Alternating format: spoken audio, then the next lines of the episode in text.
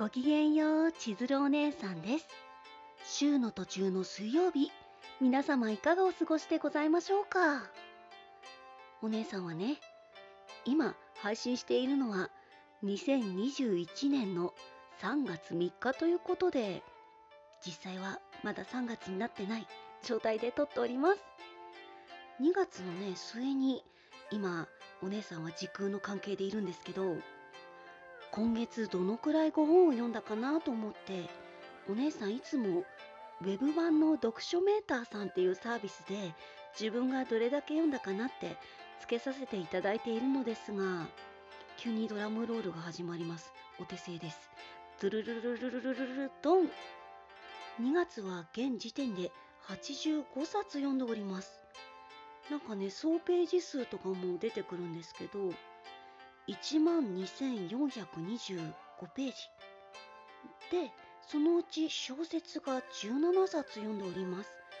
お姉さん最近ね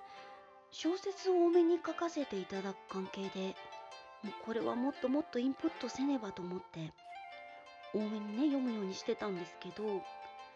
まだまだ全然足りないなと思いながらもなんかね小説って本当に重要な事件の数自体は少なめに大切にね丁寧に描写をしているんだなって。でその描写がすごく面白かったり引き込まれたりすることで十何万文字もうスーって読ませてくれるんだなって改めて思って自分はまだね1万字とか書ける小説とかも少なくてショートショートばっかりなんですけどどうやったらこういう風に流れるように楽しくこの文字数を読ませられるような作品が作れるんだろうって本当にもう月10、ね、何冊制度じゃ足りないんですけどもっともっと読ませていただいて勉強していきたいなって改めて思いました。あとはねお姉さんビジネス書とかもよく読ませていただくんですけど今月拝読した中で一番印象に残ったのが佐藤めぐみさんの手帳という武器をカバンに忍ばせようっていう作品で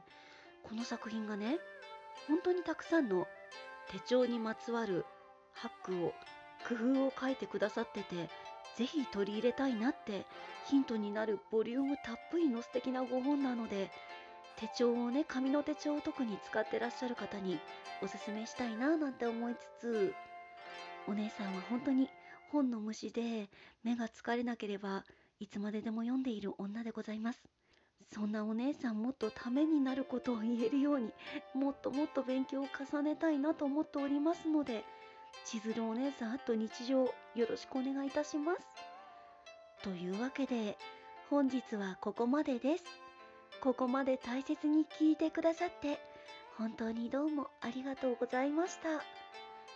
今日があなた様にとってとっても素敵な一日になりますように。